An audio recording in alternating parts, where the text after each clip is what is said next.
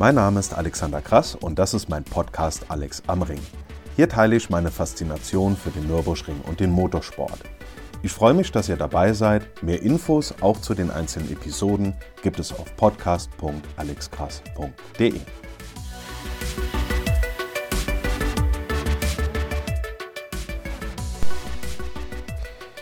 So, liebe Freunde des gepflegten Langstreckensports. Ähm, ja, ich wollte ja eigentlich vorletzte Woche eine Vorschau zu dieser Weltpremiere am Nürburgring machen. Das habe ich aber leider davor nicht auf die Kette bekommen, zeitlich. Und dann habe ich mir mit der Episode zum Nachbericht auch noch mal ein bisschen Zeit gelassen, um einfach mal ein paar Stimmen zum Rennen zu hören, also von Teams, Fahrern und anderen Beteiligten, um einfach mal ein differenziertes äh, Bild davon zu bekommen. So ein Zwölf-Stunden-Rennen ist ja an sich, sagen wir mal, keine Weltpremiere. Ich schätze mal, das bekannteste ist wohl das in Bathurst, was für uns Langstreckenfreunde ja immer so die Saisoneröffnung da im Februar ist, wenn es regulär stattfindet. Und es ist an sich auch keine Neuheit am Nürburgring. Da gab es nämlich auch schon Anfang der 60er Jahre zwölf Stunden Rennen für Tourenwagen. Und dazu mal einen kurzen Schritt zurück und mal ganz kurz zusammengefasst. Anfang der 50er wollte man am Nürburgring auch ein äh, 24-Stunden-Rennen etablieren, also quasi wie in Le Mans. Da waren aber nicht alle dafür, unter anderem die Industrie aus verschiedenen Gründen. Und dann hat man deswegen als Langstreckenrennen ab 1953 das 1000-Kilometer-Rennen äh, gefahren, das ja jetzt auch an diesem Wochenende stattgefunden hat als dann Anfang der 60er Jahre wieder Gedanken über ein äh, 24-Stunden-Rennen aufkamen, hat man dann 1961 das internationale 12-Stunden-Rennen für Tourenwagen ins Leben gerufen. Äh, Start war bei der ersten Ausgabe, ich glaube, morgens um sieben. Das gab es dann bis einschließlich, einschließlich 1964. Und seit 1970 gibt es ja dann das 24-Stunden-Rennen, so wie wir es heute im Prinzip kennen. Aber die Aufteilung in zwei Rennen plus das entsprechende Startprozedere, das ist dann halt eben die Weltpremiere. Das ist eine absolute Neuheit. Und solche Neuheiten bringen halt eben auch Unbekanntes mit sich. Das wird dann beobachtet, diskutiert und gegebenenfalls für die nächste Auflage verbessert. In jedem Fall hat sich das ähm, im Vorfeld für mich nach einem absolut spannenden Konzept angehört und die Vorfreude war ja auch äh, bei mir groß, bei anderen groß. Und zwei Tage in der Lounge mit einem Rennen in zwei Teilen ist ja auch schon eine coole Sache. Aber jetzt mal der Reihe nach. Erstmal zum Rahmenprogramm. Im Boulevard gab es einiges zu sehen. Da gab es was von, von Haribo, RPA1 war mit dem Live-Mobil da, Nürburgring eSports hat sich präsentiert. Bildstein KTM waren da, der Porsche Club Nürburgring hatte ein paar sehr interessante alte Wägelchen ausgestellt. Das hat richtig Freude gemacht, sich das mal ähm, genauer anzuschauen. BMW M war da mit einem Riesenstand und unter anderem auch mit einem Showmodell des neuen äh, Le Mans Hypercars. Also es gab schon ein bisschen was zu sehen und samstags abends war dann ja auch noch die äh, Back to the 90s Party in der Ring Arena unter anderem mit Caught in the Act und Luna. Kennt man ja noch aus Jugendtagen hier bei Lando und so. Und für die Jüngeren unter euch, das war damals einfach der Riesensommerhit und jeder ist drauf abgegangen. Das dürfte so Ende, ich glaube 99, Ende der 90er irgendwann dürfte das gewesen sein. Davon mal weg, äh, wieder zum Motorsport. Es waren insgesamt 121 Fahrzeuge in der Starterliste. Darunter wie gehabt bei den ganzen Langstreckenrennen. Ein paar AMG, Porsche war dabei, Ferrari, Audi mit dem R8, BMW M4, zwei Falken Porsche waren dabei und, äh, das hat mich besonders gefreut, der Aston Martin GT3, der hat für mich einfach schon vor dem Rennen war klar, der gewinnt absolut die Soundwertung jetzt nicht unbedingt in die, ähm, in die SP9 oder in die äh, GT3-Kategorie einzu, ja, einzusortieren, war halt eben der Dacia. Der war auch dabei äh, mittlerweile, oder was heißt mittlerweile, von Anfang an ein absoluter Publikumsliebling. Es war ein Mustang in, de, in der AT, es waren viele GT3 Cup, die auch bei, äh, beim Qualifying eine große Rolle gespielt haben, kommen wir gleich noch dazu. Es waren allein 12 982 in der Cup 3 und weitere Caymans zum Beispiel in V6, V5, VT3 und SB4T und so weiter gemeldet. Es waren viele M240i und M2 CS Racing und es waren drei KTM gemeldet. Und die werden vielleicht immer ein bisschen unterschätzt, zumindest ging es mir am Anfang so. Die sind bei der Leistung aber absolut auf GT3-Niveau und auch beim Leistungsgewicht. Also die machen beim Rennen auch immer wunderbar viel Spaß dazu zu schauen. Was die Fahrer angeht, will ich jetzt nur mal ein paar Namen rausgreifen. Da war Klaus Bachler dabei, Frank Stippler, Christian Krocknes, ähm, Patrick Niederhauser war dabei, Felipe Fernandes, Fernandes Laser auf dem Frigadelli GT3 Cup. Zusammen mit unter anderem Klaus Ablen ähm, ging dann leider während des Rennens in der Bergwerkkurve, also da Bereich Bergwerk, war das Rennen für die leider beendet. Andi Gülden war dabei, Vanina X, äh, Vater und Kinder Stritzek war dabei, Björn Simon bei Sorg Rennsport, der, der Mattes Beck war mit bei 4 Motors, Tim Schrick. Also insgesamt viele bekannte Hersteller und viele tolle Namen auf diesen Fahrzeugen. Jetzt zu diesem großen, wir diskutieren immer wieder darüber Thema bei der langen Strecke, nämlich den Starterzahlen. Äh, kann man in zwei Richtungen interpretieren.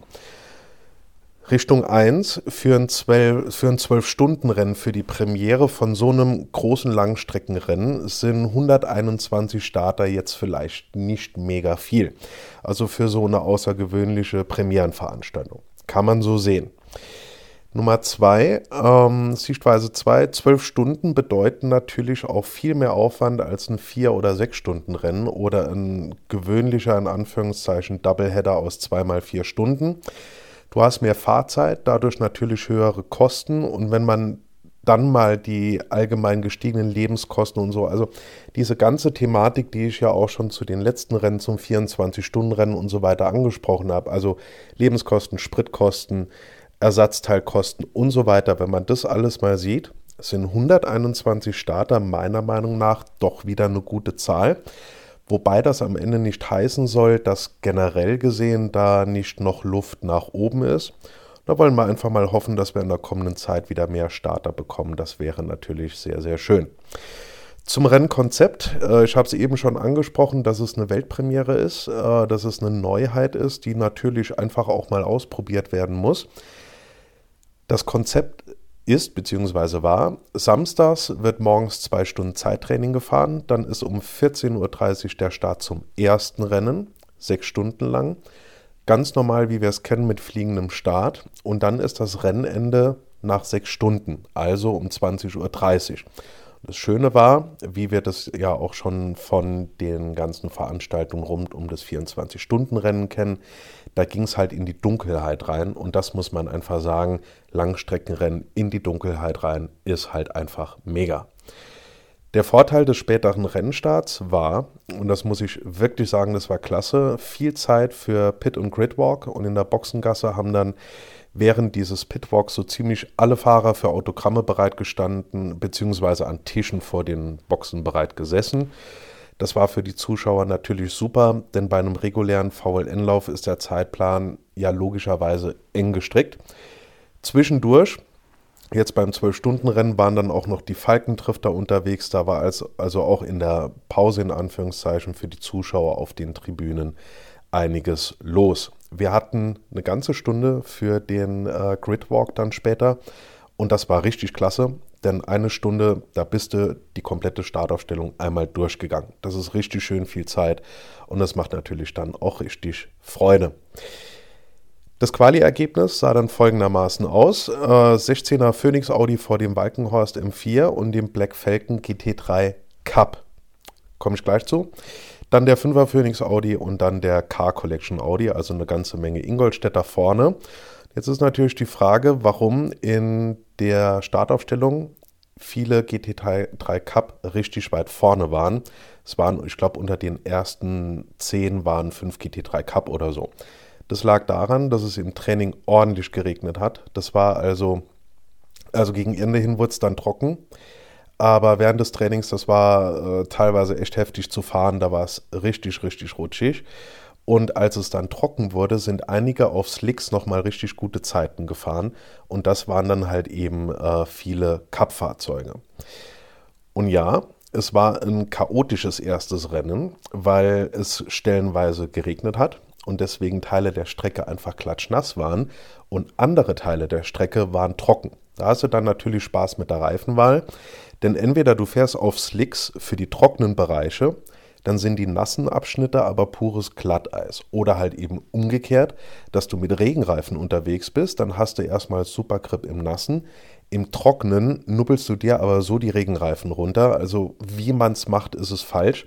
Deswegen kamen ja auch sehr viele nach der Einführungsrunde direkt rein. Also direkt, die, die haben den großen klassischen Langstreckenstart, diesen Indianapolis-Start, gar nicht mitgemacht. Die gingen direkt in die Box und es hat dann halt wirklich auch eine gute Zeit lang gedauert, bis sich das Wetter mal halbwegs stabilisiert hatte.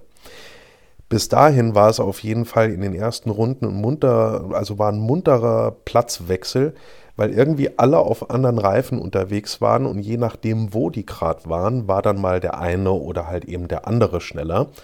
Und das hat dann zur großen Überraschung geführt, nämlich dass der Fabio Crosser auf einem, auf einem Cup Porsche als Führender aus der ersten Runde zurückkam. Aber dann haben die Fahrzeuge aus der SP9 recht schnell wieder die Herrschaft übernommen im weiteren Rennverlauf.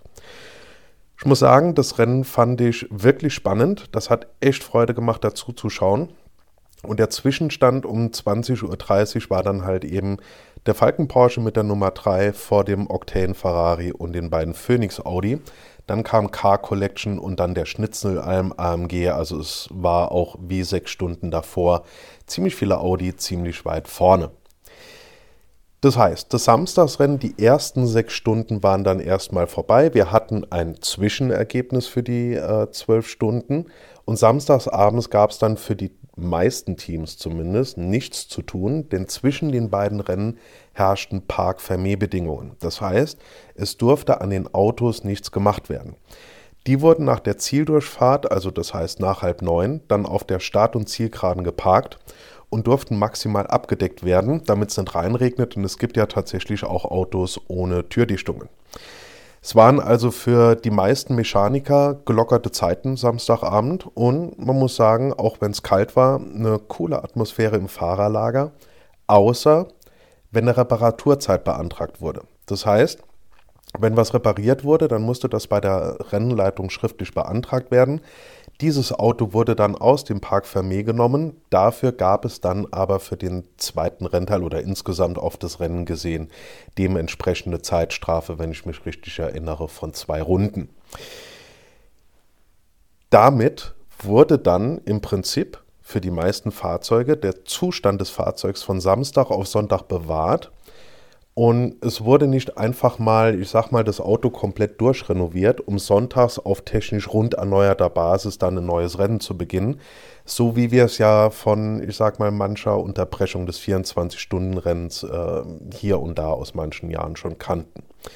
Sonntags morgens wurden die Autos dann über die Grand Prix-Strecke von der Staaten-Zielgeraden in die Boxengasse gefahren und dort, natürlich nach Berücksichtigung von eventuellen Strafen und so weiter, in der richtigen Reihenfolge in Dreierreihen aufgestellt und dann wieder in diesem, in diesem Abstand einzeln gestartet, den sie samstags um 20.30 Uhr bei der Zieldurchfahrt hatten. Man könnte jetzt hingehen und sagen wir, man macht zwei unterschiedliche Rennen und man addiert die Zeitabstände. Dann wird dieses Gesamtkonzept 12-Stunden-Rennen aber undurchsichtig im zweiten Teil, weil der Rennstand auf der Strecke in diesen zweiten sechs Stunden nicht dem Gesamtstand über, sechs, äh, über zwölf Stunden dann dementsprechend äh, entspricht. Was ich persönlich jetzt aber gar nicht so tragisch finde. Ähm, da gibt es verschiedene Gedanken. Man hat es jetzt mal so gelöst. Das war jetzt einfach mal zum Ausprobieren zu diesem Thema. Man probiert was Neues aus, komme ich am Ende auch nochmal, weil ich das äh, wirklich einen tollen und auch mutigen Schritt finde, da einfach mal neue Sachen auszuprobieren, wo man dann sich das Ganze anschaut, wie hat es funktioniert, was hat funktioniert, was kann man verbessern und am Ende schaut man da halt eben nochmal drüber. Jetzt aber erstmal zum Sonntagsrennen. Der Start, der war dann um 10. Da fuhr also das erste Auto aus der Boxengasse los. Die Rennzeit, die lief dann auch und die Rundenzeit für alle. Das allerdings unter Code 60. Und zwar so lange, bis alle Teilnehmer auf der Strecke waren. Das war dieses Konzept dieses Staffelstarts, der da äh, gemacht wurde. Diese Code 60 Regelung wurde dann ein bisschen später gleichzeitig rund um die Strecke im selben Moment aufgehoben. Und damit ging dann das Rennen für alle gleichzeitig los, beziehungsweise weiter. Und dann lief das Rennen ganz normal bis 16 Uhr. Erster Punkt dazu. Das ist organisatorisch natürlich ein ganz neues Niveau. Ich bin, wie gesagt, Fan davon, neue Sachen auszuprobieren. Und da offenbaren sich dann halt eben Dinge, die man verbessern kann. Das liegt ja in der Natur der Sache jeder Veranstaltung, die zum ersten Mal stattfindet. Es gab natürlich im Vorfeld Stimmen, die gesagt haben, wenn du das Auto in den ersten sechs Stunden irgendwie nachhaltig einplankst, dann kannst du an den zweiten sechs Stunden nicht mehr teilnehmen. Das wurde als Kritikpunkt aufgeführt, den ich persönlich aber ähm, jetzt nicht unbedingt als, äh, als wirklichen Kritikpunkt sehe. Denn das Thema hast du ja auch bei zusammenhängenden 12-Stunden-Rennen oder 24-Stunden-Rennen oder 6 Stunden oder 4, 6 äh, Rennen oder 4 Stunden Rennen. Ist vollkommen wurscht. Wenn du irgendwann verunfallst und dadurch ausscheidest, dann ist das Rennen halt für dich äh, vorbei. Ob das jetzt zusammenhängende 12 Stunden sind oder zweimal 6 Stunden. Ihr merkt, ich komme mit den ganzen Stundenzahlen total durcheinander. Was ähm, als nächster Punkt sagen wir mal, ungewöhnlich war, aber das liegt natürlich in der Natur der Sache ebenfalls, dass es beim Sonntagsrennen keinen gewöhnlichen Langstreckenstart gab. Das ist ja immer eins der Highlights. Ich meine, wenn da, äh, wenn da Startgruppen von 40, 50 Autos auf die erste Kurve zu donnern, das ist natürlich mega. Aber das ist halt dann eben die Besonderheit des Rennkonzepts. Und ich muss sagen, dass dieser Staffelstart, also dieser Wir starten alle in den jeweiligen Abständen unter Code 60, sonntags fand ich persönlich auch wirklich interessant zu sehen. Jetzt muss man dazu sagen, aber das hat weder mit dem Rennkonzept noch mit sonst irgendwas zu tun, sondern schlichtweg mit dem Wetter. Der Samstagsstart war jetzt auch nicht so, wie wir das äh, gewohnt sind, denn wegen den ganzen Wetterkapriolen am Samstag sind so viele nach der Einführungsrunde aus diesen jeweiligen Startgruppen direkt in die Boxengasse gefahren, dass pro Startgruppe, also sagen wir mal gefühlt die Hälfte der Fahrzeuge, können ein bisschen mehr, ein bisschen weniger gewesen sein, ich habe jetzt nicht äh, so schnell mitzählen können, bei diesem fliegenden Start dabei waren. Hatten wir dann leider nicht diesen klassischen 40, 50 Fahrzeuge pro Gruppe Start, aber wie gesagt, das hatte mit dem Rennen nichts zu tun, sondern einfach mit dem Wetter. Dieses neue Startprozedere hat allerdings auch zu einem größeren Thema geführt, das zu Diskussionen geführt hat, nämlich das mit den Abständen. Es war im Vorhinein durch die mathematische, rechnerische Theorie war klar, dass dieses Prozedere, dass alle in ihren Samstagsabständen sonntags aus der Boxengasse unter Code 60 gestartet werden, dazu führt, dass die Abstände komprimiert werden weil es sind ja dann alle gleichzeitig auf der Strecke, bekommen alle gleichzeitig grün. Das wurde über Funk von der Rennleitung auf die einzelnen, Post, äh, also auf die einzelnen Posten an die Marshals direkt weitergegeben. Und der Führende ist ja dann logischerweise derjenige, der den geringsten Teil der Strecke in der ersten Runde in vollem Renntempo fahren kann. Das wird dann aber bei der ersten Auflage dieses Jahr einfach mal so ausprobiert und das Startprozedere wird dann im Zweifel einfach nochmal überdacht und verfeinert. Dafür hat man ja auch, wie gesagt, solche ersten Versuche, um genau diese Dinge halt einfach in der Praxis auszuprobieren und die dann für das nächste Mal zu verbessern. Ich meine, ist ja klar, dass wenn dann zum Beispiel, nehmen wir mal jetzt irgendeine theoretische Nummer. Der erste, äh, der Führende ist, sagen wir mal, an der Brücke der Antoniusbuche und der zweite ist durch den Abstand, der durch Code 60 gehalten wird, sagen wir mal an dieser, äh, an dieser Gantry hier, Audi Sport Gantry Eingang Döttinger Höhe.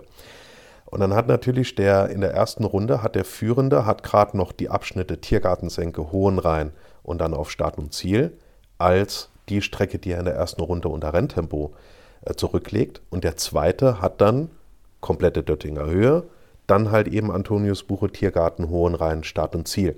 Dass der dann natürlich in der Zeit relativ gesehen auf die Strecke schneller fahren kann, das ist klar. Da bin ich einfach mal gespannt, wie das für nächstes Jahr geregelt wird. Dazu kam dann was, was ein bisschen zu Verwirrung geführt hat, ähm, vor allem natürlich unter den Zuschauern, nämlich, dass in den ersten Minuten nach dem Restart die Boxenampel auf Rot war. Das wurde dann aber später in den Zeitentabellen entsprechend korrigiert. Da gab es dann je nach Fahrzeug, was betroffen war, bis zu viereinhalb Minuten Zeitgutschrift. Dieses ganze Rennen, das auch sehr spannend war, ging dann sonntags im Trockenen, regulär bis 16 Uhr. Da gab es also dann um 16 Uhr den Gesamtsieger des ersten 12-Stunden-Rennens der Langstreckenmeisterschaft. Und das war dann der Falken Porsche mit der Nummer 3 vor den beiden Phoenix Audis, die ja, wie gesagt, im Qualifying gut dabei, im Zwischenstand nach sechs Stunden gut dabei und dann auf Platz 2 und 3. Also eine starke Performance definitiv von Phoenix. Nach der Veranstaltung und jetzt in den, in den äh, Tagen danach habe ich mich mal umgehört bei verschiedenen Beteiligten und Aktiven, bei Zuschauern, die dort waren, einfach mal ein Bild davon zu bekommen, wie diese Veranstaltung und das Rennkonzept aufgenommen wurde, aus der Sicht von ähm, Leuten in Positionen, in denen ich ja nicht bin. Ich bin ja weder Fahrer noch äh, bin ich irgendwie, keine Ahnung, ähm, Mechaniker oder Teamchef oder sonst was. Und es gab da ganz verschiedene Sichtpunkte. Es gab und gibt Menschen, die bevorzugen einfach klassisch neun Rennen in der Langstreckensaison, also 8 mal 4 plus 1 mal 6 Stunden. Es gibt andere, die sagen, dass so ein 12-Stunden-Rennen gerne zwei 4-Stunden-Rennen ersetzen darf, so wie es ja dann auch in dieser Saison der Fall war bzw. ist.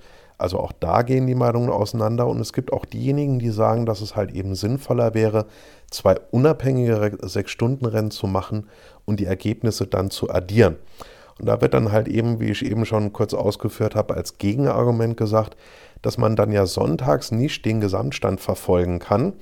Also der, der dann jeweils vorne ist, muss ja nicht zwangsläufig der Gesamtführende auf die zwölf Stunden sein. Das hat meiner Meinung nach aber trotzdem, finde ich, seinen Reiz, also zwei Rennen zu machen und am Ende wird dann geguckt, wer wirklich vorne ist. Wie auch immer, ich persönlich finde, war eine tolle Veranstaltung. Das Ganze hat absolut Potenzial und ich bin gespannt, was am Ende bei rauskommt. Also wie die Veranstaltung dann im kommenden Jahr fortgeführt wird und welches genaue Prozedere da folgen wird. In der Lounge hatte ich natürlich auch spannende Interviewgäste, nämlich ähm, zum einen Celia Martin von ProSport, dann den Niklas Oehme und dazu noch meinen guten Freund Matthias Beckwärmer, den ich natürlich immer sehr gerne als Interviewpartner in der Lounge habe. Und äh, mit dem sich hoffentlich bald mal die Zeit findet, dass der auch mal hier im Podcast auftaucht. Das hatte ich jetzt schon öfters angekündigt. Wir müssen einfach mal schauen, dass wir im Rahmen von so einem Langstreckenwochenende mal eine Stunde, zwei Zeit finden. Und äh, der Celia und dem Matthias hat es wohl auch Glück gebracht, würde ich jetzt einfach mal sagen, bei mir im Interview zu sein. Behaupte ich jetzt einfach mal. Denn dieser Pro-Sport Esten kam auf Platz 2 in der SB10 und der Mattes hat den Klassensieg äh, in der AT mit nach Hause genommen und dazu herzlichen Glückwunsch und das ist natürlich mega. Abschließend also, spannendes Konzept. Es gibt Stimmen, die in die eine und Stimmen, die gehen in die andere Richtung. Das wird auf jeden Fall eine interessante Diskussion, ein interessanter Prozess. Und wir werden einfach sehen, wo die Reise hingeht und welche Veranstaltungsform sich da etablieren wird. Ich bin, wie gesagt, absolut der Meinung, neuen Konzepten sollte man definitiv eine Chance geben und dann wird das über die Jahre verbessert und angepasst. Und am Ende hat man dann einen Entstehungsprozess hinter sich. Der, der war dann viel Arbeit. Aber dann haben wir eine etablierte Veranstaltung, die über viele Jahre vielen Menschen viel Freude macht.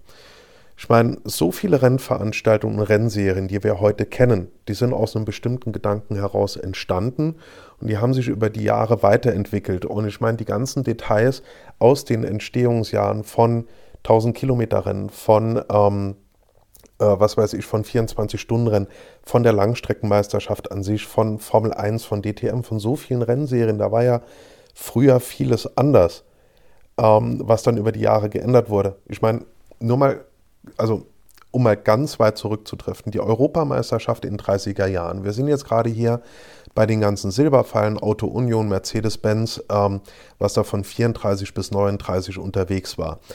Äh, für die, die die Autos jetzt nicht unbedingt kennen, ähm, die, die schon öfters zugehört haben, wissen, der Auto Union Typ C ist für mich das wunderschönste Rennauto, das es überhaupt jemals gab. Aber jetzt mal so zu den Fahrern. Da haben wir Hans Stuck, Caracciola, da ist Bernd Rosemeyer, Richard Seaman, ähm, Ernst von Delius, also äh, Tazio Nuvolari, eine ganze Menge Fahrer, äh, die man heute vom Namen her auch noch kennt. Zurück zum Eigentlichen, warum ich das anspreche. Damals war es so, der mit den geringsten Punkten hat gewonnen, mit den wenigsten Punkten. Denn es gab Strafpunkte. Du hast als Führender, hast du, oder, ähm, oder sagen wir mal so, Du bist nicht acht angetreten, hast in manchen Jahren, wenn ich mich jetzt richtig erinnere, irgendwie acht Punkte bekommen. Und je weiter du vorne warst, desto weniger Punkte gab es. Und je weniger Punkte du am Ende hattest, desto weiter warst du vorne in der Meisterschaft. Das ist zum Beispiel so ein Konzept, was irgendwann geändert wurde. Dann zum Beispiel in der Formel 1, wenn man sich mal überlegt, äh, wie lang früher ein Grand Prix gedauert hat. Allein vor dem Krieg ging das ja über vier, fünf, sechs Stunden oder so. Und ähm, aus dieser Europameisterschaft ist ja dann später als Fortführung die vier Weltmeisterschaft, also die Formel 1 entstanden. Das heißt, jede Rennserie und jedes Event, und das betrifft dann auch das 24-Stunden-Rennen, das betrifft 24 Stunden Le Mans, das betrifft ähm, 12 Stunden Bathurst oder wie auch immer, hat einen Entwicklungsprozess hinter sich. Und wir sind jetzt am Anfang von so einem Entwicklungsprozess und können das live beobachten. Wir haben das erste Mal erlebt, sei es an der Strecke, sei es auf der Strecke als Fahrer, kann ja auch sein, oder sei es als ähm, Zuschauer zu Hause am Livestream. Wir haben das jetzt erlebt und wir können jetzt ganz aufmerksam und ganz offen fürs Ergebnis einfach mal schauen, wie sich das weiterentwickelt. Und vielleicht haben wir in fünf oder in zehn oder in 20, 30 Jahren einfach genauso wie das 24-Stunden-Rennen parallel dann am Nürburgring auch noch ein 12-Stunden-Rennen, was einfach am Ende eine mega geile Veranstaltung ist. Und wir wissen dann noch, wie es entstanden ist. Und wir haben diesen Entstehungsprozess mitgemacht, mitbeobachtet, vielleicht auch mitdiskutiert. Und ich, ich finde das dahingehend einfach wirklich, wirklich klasse. Und ähm, ich finde es einfach, wie gesagt, super, auch wenn man im Detail der ein oder andere Punkt, ne, da können die Fahrer, die ganzen Leute vom Team, ähm, die, äh, die Aktiven, die können da mehr zu sagen. Aber wenn man sich da Punkte rauspickt und dann gemeinsam sich einfach hinsetzt und sagt, das und das könnte man verbessern, das ist unser Vorschlag. Oder Expertengremium, macht euch mal hier oder da drüber Gedanken. Generell, wie gesagt, klasse, dass sich die Verantwortlichen hingesetzt haben, haben sich was Neues überlegt und das wird dann im Detail zur Diskussion gestellt und das wird sich dann gegebenenfalls weiterentwickeln. Jetzt habe ich sehr viel darüber geredet. Ich meine, ihr, ihr kriegt so den Spirit von dem, mit, wie ich da das einfach sehe und wie ich da denke. Das war jetzt mal der Start und ähm, jetzt schauen wir, wo die Reise hingeht und ich glaube, das wird eine richtig coole Sache. Bis dahin gehen natürlich noch ein paar Rennen ins Land, nämlich auch noch dieses Jahr. Bis zur nächsten Saison stehen dann noch drei Rennen aus. Erstmal am 8. Oktober der Barbarossa-Preis. 22. Oktober ist dann der, ich glaube, der DMV Münsterland-Pokal. Da ist ja dann auch der Krello wieder dabei. Da freuen wir uns alle drauf zum ersten Mal seit dem 24-Stunden-Rennen. Und am 5. November ist dann noch das Nimex DMV 4-Stunden-Rennen. Das ist ja der Nachholtermin für VLN, äh, Entschuldigung, NLS 2. Da war ja Schnee und für alle, die sagen, das wäre ja zu viel, äh, viel zu spät bezüglich Wetter. Der Nachholtermin für die GT Masters letztes Jahr, das war auch, ähm, wenn ich mich richtig erinnere, 4. 5. November, also auf jeden Fall das erste Novemberwochenende. Das hat gezeigt, dass das Wetter da passt. Es war natürlich schweinekalt. Das ist natürlich nicht so prall, wenn du da den ganzen Tag auf den Tribünen sitzt. Das ist natürlich nicht so prall, wenn du da den ganzen Tag in der Box, Box sitzt. Ähm, ist natürlich auch nicht so prall äh, für die Reifen, die kriegst du da kaum auf Temperatur. Aber ich finde, man kann Anfang November eher mit einem regulären Rennstart rechnen, als es meinetwegen irgendwie im April der Fall ist, wo es wie wir dieses Jahr gesehen haben, ja auch spontan mal noch schneien kann. Also es ist äh, natürlich kalt, es wird im Zweifel auch nass sein, es wird ungemütlich und Uhr und dicke Winterjacke und dies und das. Aber es wird nicht so wechselhaft sein, dass das Ganze irgendwie zur Disposition steht. Deswegen mache ich mir für den letzten Lauf der langen Strecke, also für den nachgeholten zweiten Lauf, da keine großen Sorgen. Steht also noch einiges an. Und wir sehen uns dann am 8. Oktober wieder am Nürburgring und vorher melde ich mich natürlich nochmal hier im Podcast.